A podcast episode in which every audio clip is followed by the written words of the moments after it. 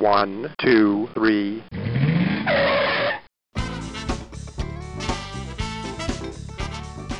Bem-vindo, bem-vindo ao Paladar Distinto, seu podcast de gastronomia. E o tema de hoje vai ser sobre flores comestíveis. E eu tenho a honra de falar com a Débora Or, da DRO. Tudo bem, Débora? Tudo bom, obrigada pelo convite. Vamos falar um pouquinho sobre orgânicos, sobre brotos, sobre flores hoje. O pessoal aprender um pouco mais. Com certeza, que legal, viu, Débora? Nossa, vai ser muito legal a gente conhecer mais aí sobre o seu projeto, sobre a sua empresa, saber mais aí, né, sobre essas plantas, ervas, flores, né, tão incríveis, né, que a gente tem muitas aqui que eu tenho até dúvida, já estou querendo, né, perguntar para você que tipo de produto é esse, muito legal, viu? Ô, Débora, e conta pra gente como que começou a DRO? DRO começou com meu irmão, na verdade na época tinha outro nome, né, eram as iniciais dele, ele a gente tinha o Aras da família e ele, ele construiu uma estufa aqui para o Aras se sustentar e plantou alfaces na época, né, em, em 96.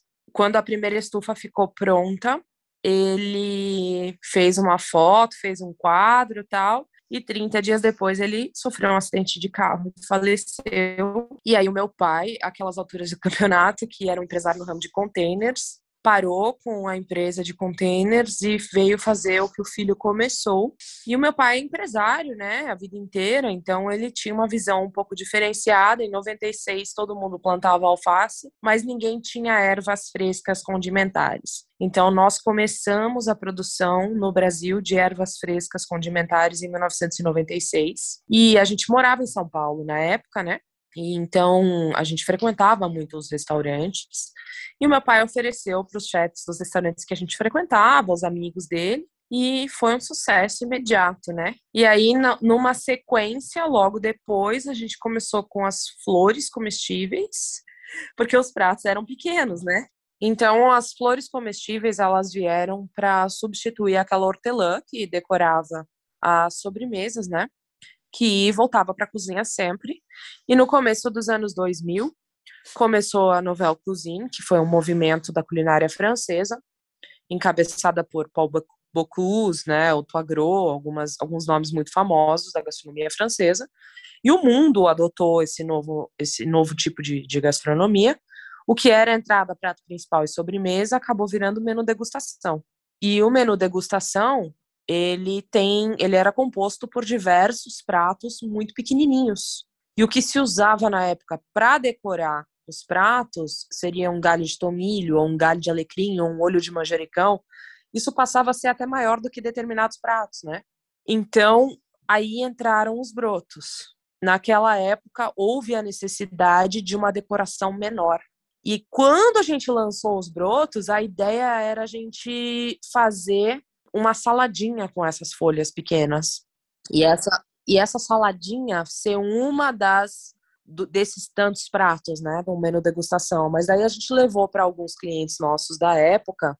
O, o, primeiro que recebeu foi o Alex Atala. E ele falou: Não, isso aqui eu vou usar para decorar, porque tem um sabor super intenso e tudo mais. E aí ele começou a usar os brotos, e aí virou febre, né? E aí a gente veio, você imagina assim, 99, a gente não tinha nem internet aqui, a gente pegava os pedidos por telefone. Nossa. Então, é, a gente veio a descobrir uma empresa na Holanda que fazia isso muitos anos depois, né? E começou praticamente junto com a gente. Na Holanda, na América Latina demorou alguns anos. No Brasil foram quase 10 anos para outra empresa fazer. Nossa, que bacana. E vocês estão localizados aonde, Débora? A gente está em Cerquilho, que é interior de São Paulo, né? Fica mais ou menos a uns 150 quilômetros de São Paulo. Que bacana. E tudo e o legal, né, Débora, que é tudo é orgânico, né? Sim, nós somos produtores orgânicos, certificados, certificados por auditoria, né? Nós temos auditoria, inclusive tivemos hoje uma auditoria na parte da manhã. Então, todo o nosso processo é orgânico de todos os itens que a gente trabalha. E falando de itens, né? Nossa, você estava falando dos brotos, tal, que deu boom, né? Se a gente for também nessa parte das flores, né, das flores comestíveis também, conta um pouquinho pra gente desse mercado, como começou aqui no Brasil, um pouco mais, né, como vocês estão desde o início, assim. As flores a gente começou a trabalhar, na verdade, quando a gente começou não tinha, não existia nada de documento a respeito, não existia nada se falando disso, não existia. Hoje a gente tem livros que falam sobre punks, a gente tem pessoas que estudam isso e tal, mas na época não tinha. Então o que que a gente começou a fazer? A gente começou trabalhando com flores de ervas, porque a gente sabia que as flores de ervas elas poderiam ser elas poderiam ser comidas, né? E algumas flores de frutas. E aí, eventualmente, a gente começou a, a capuchinha, a gente já vendia a folha, então aí a gente começou a mandar para análise, né? Em laboratório para a gente ver a toxicidade. E aí, quando a gente começou a mandar essas flores para análise, a gente pegou vários tipos de flores, né, que a gente considerava que eram bonitas e que dava para trabalhar, e mandou para laboratório para análise. E aí voltou e a gente descobriu que a grande, grande maioria das flores é comestível. E elas são não somente comestíveis, mas saudáveis, né? Elas têm Sim. vários tipos de vitaminas, antioxidantes, enfim. E isso tudo depende muito do cultivo, do, da forma que você cultiva, né? Por que, que a gente fala que a flor comestível tem que obrigatoriamente ser orgânica? Orgânica. Porque quando você trabalha com um produto convencional, sem ser orgânico, como que funciona? Você, digamos que seja uma alface, certo? Certo. Você faz a pulverização da alface com um veneno lá, qualquer que você use, para qualquer coisa que seja que precise. Você tem que respeitar um prazo para você colher essa alface de tanto tempo. Então, essa pulverização ela é feita no início do ciclo da alface, para que no final a quantidade de resíduo nessa alface seja pequena desse uhum. veneno. Agora, como que você vai fazer isso numa flor? Exato. Como que você vai fazer numa flor que você não sabe se essa flor recebeu pulverização ou não? Você vai pulverizar ela agora e uma flor. Eu tenho flores aqui, por exemplo, que eu colho o ano inteiro e elas têm três, quatro anos plantadas. Elas são perenes. Então, como que você faz para você pulverizar com veneno e você colher e respeitar o prazo. Não tem como. Existem empresas no mercado que trabalham com flores comestíveis sem ser orgânicos. Eu não sugiro em hipótese alguma, porque não existe segurança nenhuma alimentar em consumir esse tipo de produto em que você não sabe, eu tenho certeza absoluta que se você mandar para análise vai voltar com resíduo. Por isso a importância. Isso é bem interessante que você está falando. Assim, outro dia eu gravei recentemente com um café lá do Espírito Santo, né, da fazenda da fazenda Camocim. E eles têm o café do Jacu, né, lá o café Jacu Bird, tal, não sei o quê. E ele faz também um tipo um chá assim com a casca do café, né? Ele falou, Gabriel, uhum. não tem como em outras empresas assim que tem plantação de café, mas que não seja orgânico, porque você, como você vai fazer o chá da casca do café de um produto que levou, tá né, cheio de veneno, tá cheio de veneno e tal, então assim, é, é, muito arriscado, né, você fazer isso. É, exatamente. Então, e até mesmo o Jacu, ele tava falando, nossa, a gente, ele é, ele é um plantio biodinâmico, até super legal, tal, e meio que agrofloresta, né, então a plantação do café tá uhum. dentro lá da mata. Então, até mesmo por isso, né, que o Jacu vai lá e faz todo o trabalho e colhe na hora certa, e só vai porque é um plantio orgânico, né, então isso é muito interessante interessante, né? É uma coisa que tem que tomar muito cuidado, porque existem pessoas que hoje as pessoas não têm essa noção, né? Mas a gente, a quantidade de cânceres da nossa, da nossa geração que são causadas por agrotóxicos é um negócio surreal. Assim. Com certeza, de pessoas né, que trabalham com cultivo, assim, né? A gente tem, tem muito relatos também de gente que, que eu já gravei. Não mesmo... só isso, mas, por exemplo, são encontrados, foram, eh, foi, foi feita uma análise da, da Anvisa não faz muito tempo, faz um mês, talvez, eles encontraram traços de glifosato em bolacha passatempo. Nossa. Sabe, não é tipo porque foi no trigo, entendeu? Sim. Pulverizado, foi feito antes de, de, de plantar o trigo, foi feito pulverização com glifosato, o trigo absorveu, ele foi para a fábrica, foi feito um microprocessamento desses alimentos e os processamentos e, e, e foi para bolacha, entendeu? E foi para as crianças que estão comendo veneno. É um negócio surreal. Um negócio surreal, né? Surreal. Ô, Débora, e uma dúvida, né, nessa parte de, de flores, né, assim, sei que vocês têm várias, assim, depois queria saber, tem alguma coisa, assim, por exemplo, ah, até a gente estava conversando, né, meu primeiro episódio foi com o César Yukio, né, e usa uhum. bastante, assim, também, para pratos, assim, mais para um bolo, vai decorar, ou para tal, prato um pouco mais salgado, alguma coisa. Tem um pouco de tipos de flores para cada tipo de ser um prato mais salgado ou doce? Ou não? Todas combinam bem? Na verdade, a gente geralmente sugere que se use as flores em pratos frios. Certo. Ou em sobremesas. Porque se você coloca a flor num prato quente, ela vai chegar já meio murcha para o cliente, né? a ideia é que fique bonito, não que chegue uma flor lá meio borocochô, né? Então a gente usa as flores na maioria dos casos em sobremesas, que são na grande maioria frias, ou em pratos frios, por exemplo, entradas, entendeu? Onde não vai ter esse efeito. Existem flores com sabores diferentes, mas a grande maioria das flores não tem um sabor muito intenso. A grande maioria das flores que são usadas na gastronomia, digamos assim.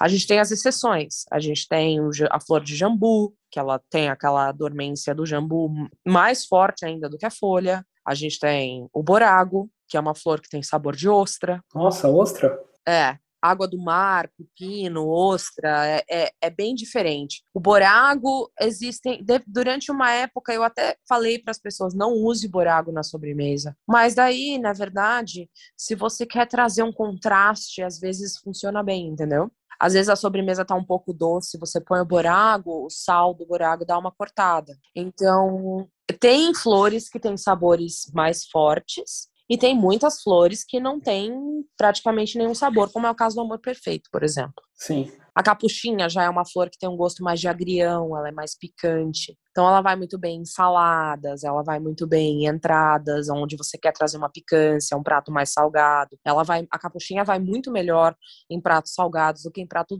do que em pratos doces, né? Inclusive dá para fazer ela recheada, né? A flor de capuchinha, você consegue fazer ela recheada, empanada, como se fosse um tempurá, da mesma maneira que se usa a flor de abobrinha, por exemplo. E ervas também, né? Vocês têm diversas, né? Eu tava até vendo uma interessante, assim, eh, eu que sou meio leigo, né? Eu não sei, mas é uma mais diferente, assim, a tal da shiso roxo, né?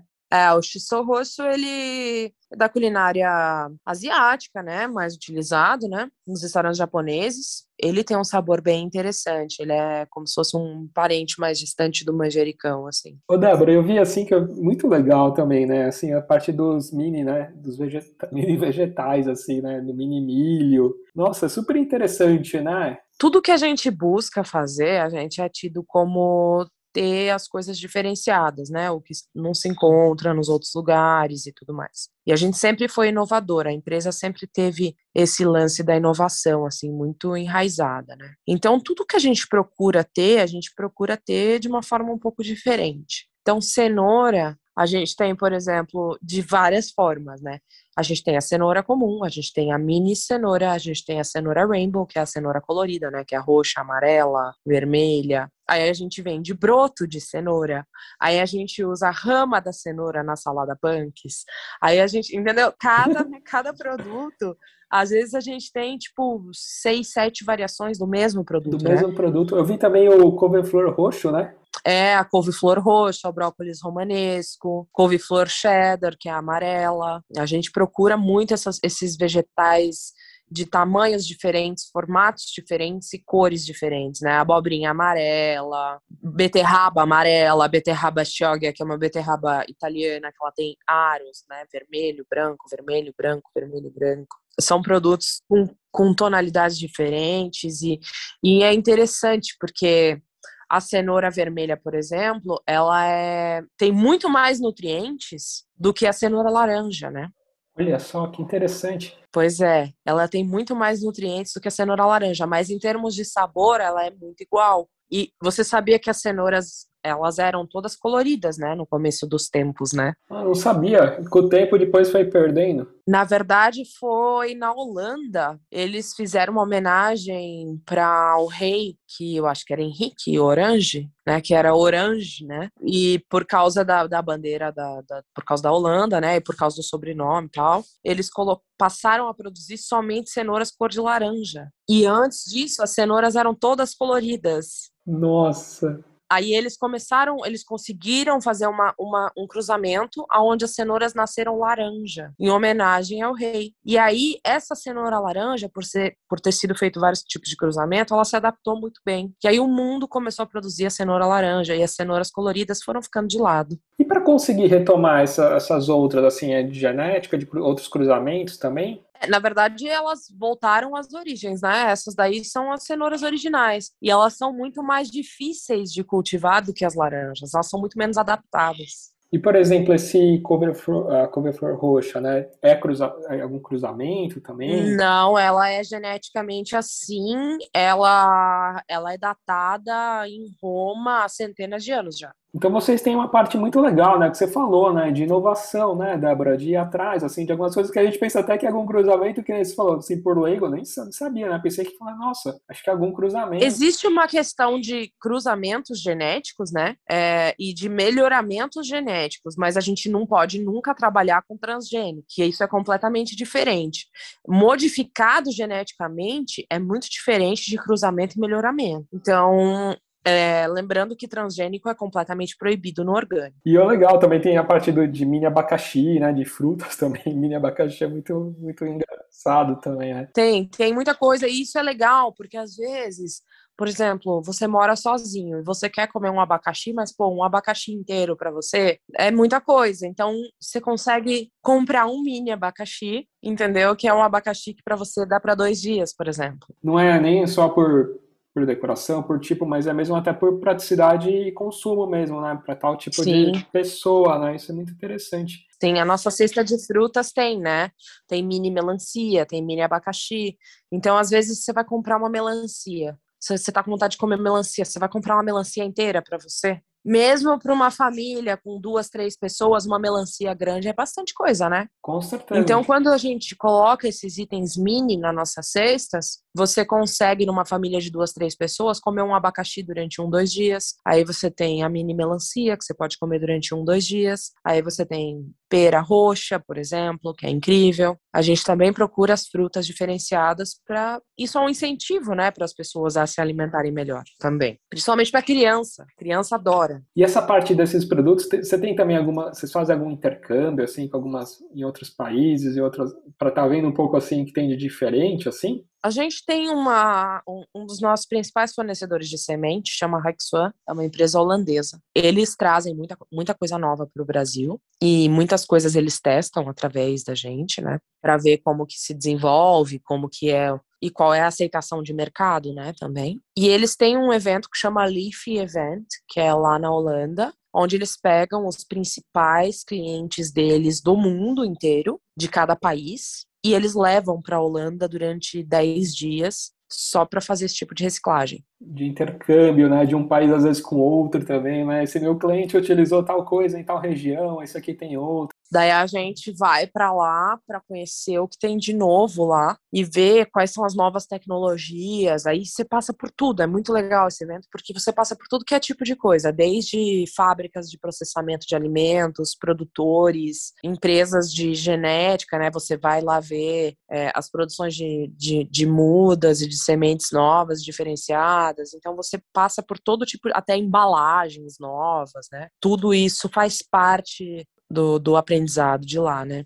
É muito legal. Na Holanda é um negócio surreal, assim. Além das flores, né, que tem lá, fantásticas. Ah, né? sim, sim. Mas é surreal. A tecnologia que os holandeses têm é um negócio surreal. Assim. Inclusive, as estufas são todas de vidro, climatizadas, né? E o governo é, subsidia isso tudo, né? Eles, eles, o governo paga por isso e as famílias têm três ou quatro gerações para pagar isso de volta sem juros para o governo. Então, é uma coisa de apoio mesmo governamental para que eles possam produzir, porque na Holanda eles não têm muita luz, né?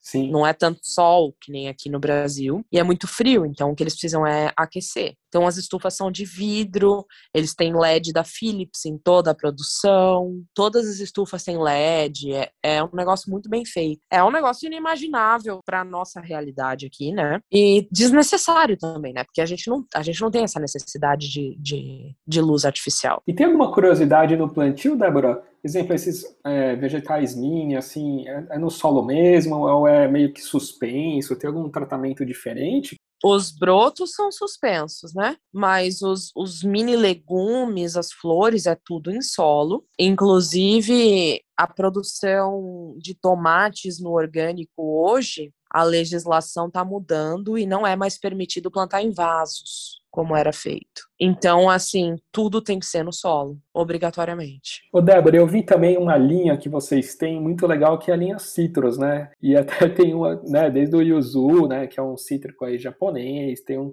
um, aí tem, tem dois aqui que eu fiquei muito curioso. Um que, assim, acho que tá um boom aí recentemente, né? Eu até queria que você explicasse pra gente aqui, para os ouvintes, que é o limão caviar, né? Que é muito interessante, né? Sim, sim. A gente plantou os limões caviar faz 15 anos. Eles demoram muito para frutificar, muito, muito mesmo. A gente esperou as nossas matrizes frutificarem para a gente saber qual que tem mais frutos, qual que é que cor, qual é mais resistente a pragas. Enfim, a gente para fazer uma seleção genética dessas plantas para a gente poder fazer as nossas mudas, né? Então, a partir dessa primeira frutificação, que foi quatro anos atrás, a gente conseguiu selecionar essas mudas e enxertar. Hoje nós temos 450 mudas, todas elas são selecionadas. Então, a gente selecionou quanto que a gente queria de vermelho, quanto que a gente queria de rosa, quanto que a gente queria de verde. E a partir das matrizes foram feitas as nossas mudas, só que elas estão com quatro anos,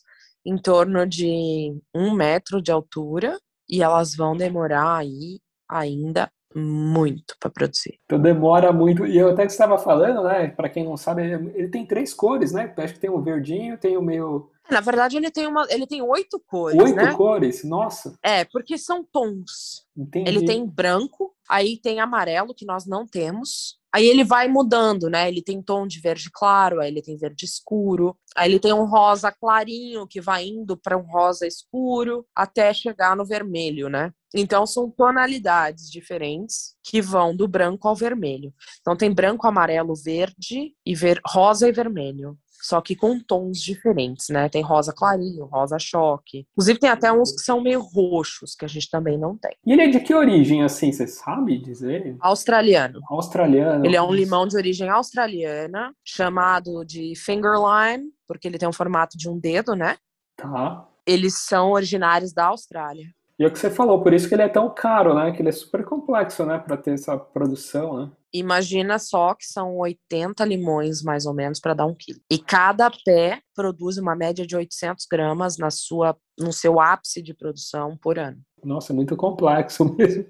É. Nossa, vou plantar três pés de limão caviar e vou ficar rico. Não vai acontecer.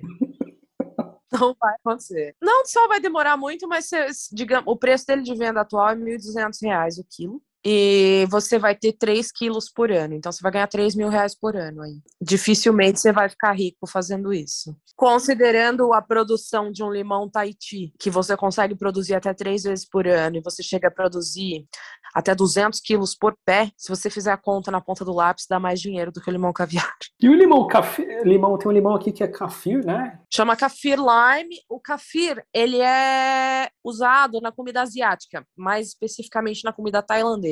E ele é usado imagina uma folha de louro. Ele é para aromatizar, entendeu? Então tem pratos como, por exemplo, tom kagai, que é uma que é uma sopa de leite de coco com frango e especiarias, capim-limão e tal. Aí é usado a folha de limão para trazer esse aroma. Então tem vários pratos da culinária tailandesa que utilizam a folha de limão kafir. Tem um cheiro misturado entre uma tangerina e um limão, ele é mais próximo de um limão cravo, digamos assim. E o yuzu, yuzu, yuzu assim, é, é trabalhoso de, de produzir? Ele... O yuzu, ele é a mesma coisa que o limão caviar. Ele demora uma eternidade e meia para produzir. A gente teve primeira safra esse ano. Meu limão tá com 11 anos. Esse ano foi a primeira safra do yuzu que a gente teve. E ele teve duas safrinhas esse ano. Duas safras pequenas a gente conseguiu. Isso varia muito de clima, né, também. De onde você está localizado, enfim, a questão climática tem bastante influência nisso. Está fazendo alguns testes para ver se a gente consegue mais uma safra em, to em todos eles. E é muito legal, né? Tem muita gente que usa em, em sobremesas, né? Até o o Sazayuki usa bastante em doce. A culinária japonesa, né? Eles usam até no sushi, né? Tem drinks fantásticos também que você consegue fazer. Drinks, geleias, sobremesas, eles fazem conservas, eles fazem, usam a casca, fazem doces, usam, enfim, muitos com, com peixes, com muita coisa, né? Para mim, É o limão mais fantástico que tem. Ô, Débora, e vocês estão fazendo a parte de mel também? Eu vi que vocês estavam com a abelha Jataí, né? E como vocês trabalham muito com flores e tudo mais, né? A ideia, na verdade, da Jataís não é vender o mel. Ah, é mais polinizar? É polinização, é. Ah, entendi.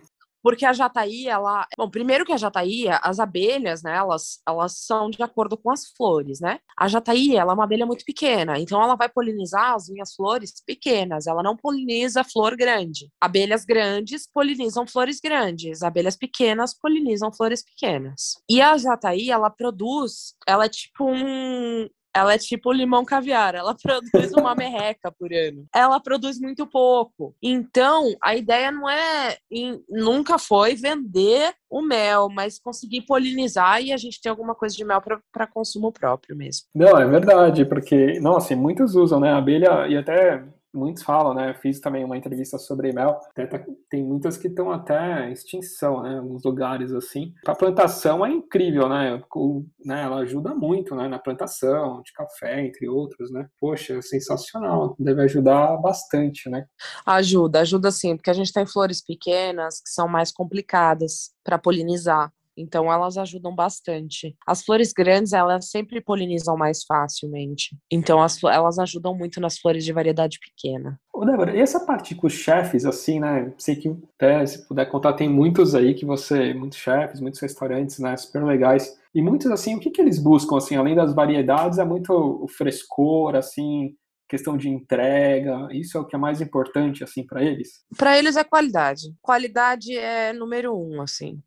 Só que a gente tem que lembrar que restaurante tem uma coisa que é muito importante que chama CMV, né? Exato. CMV é tudo, porque a gente não pode esquecer que o restaurante é uma empresa e uma empresa é feita para dar lucro. Então, assim, os restaurantes eles buscam.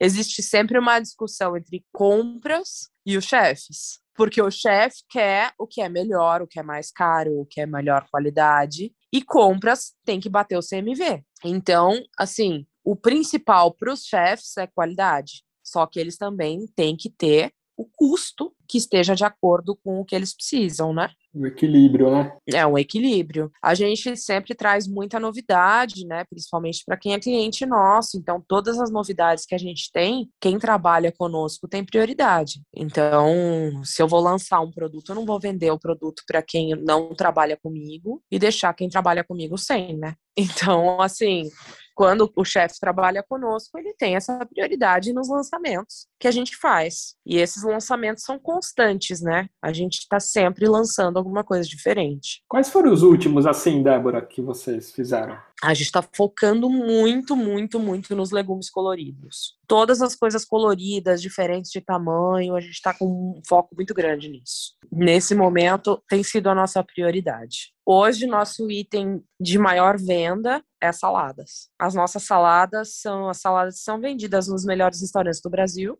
os grandes hotéis, assim, também usam as nossas saladas, né? Fazano, Emiliano, assim, Hilton, todos os hotéis cinco estrelas, é, os restaurantes de alta gastronomia, todos eles usam as nossas saladas porque são folhas baby, são orgânicos, certificados e são higienizados. E são mix de folhas, assim, a nossa salada pants tem 17 tipos de folha. Então é muito, e ela já vai com broto, já vai com pétala de flor, então é só abrir o saco, tirar de dentro, colocar no prato. A nossa embalagem vem de Israel, só para você ter uma ideia. Caramba, ela tem uma tecnologia diferente, assim? Ela é microperfurada a laser na proporção exata das nossas folhas de respiração. Então, as nossas folhas trocam o ar com o ambiente, elas soltam oxigênio, puxam para dentro do gás carbônico, diminui a quantidade de oxigênio dentro da embalagem, consequentemente diminui putrefação e oxidação das folhas. Então a gente tem um shelf life aí que é o dobro do que as outras empresas têm hoje no mercado, não só pela embalagem, mas por todo o processo que a gente faz. A gente tem uma área de processamento que tá, hoje a gente trabalha a 9 graus.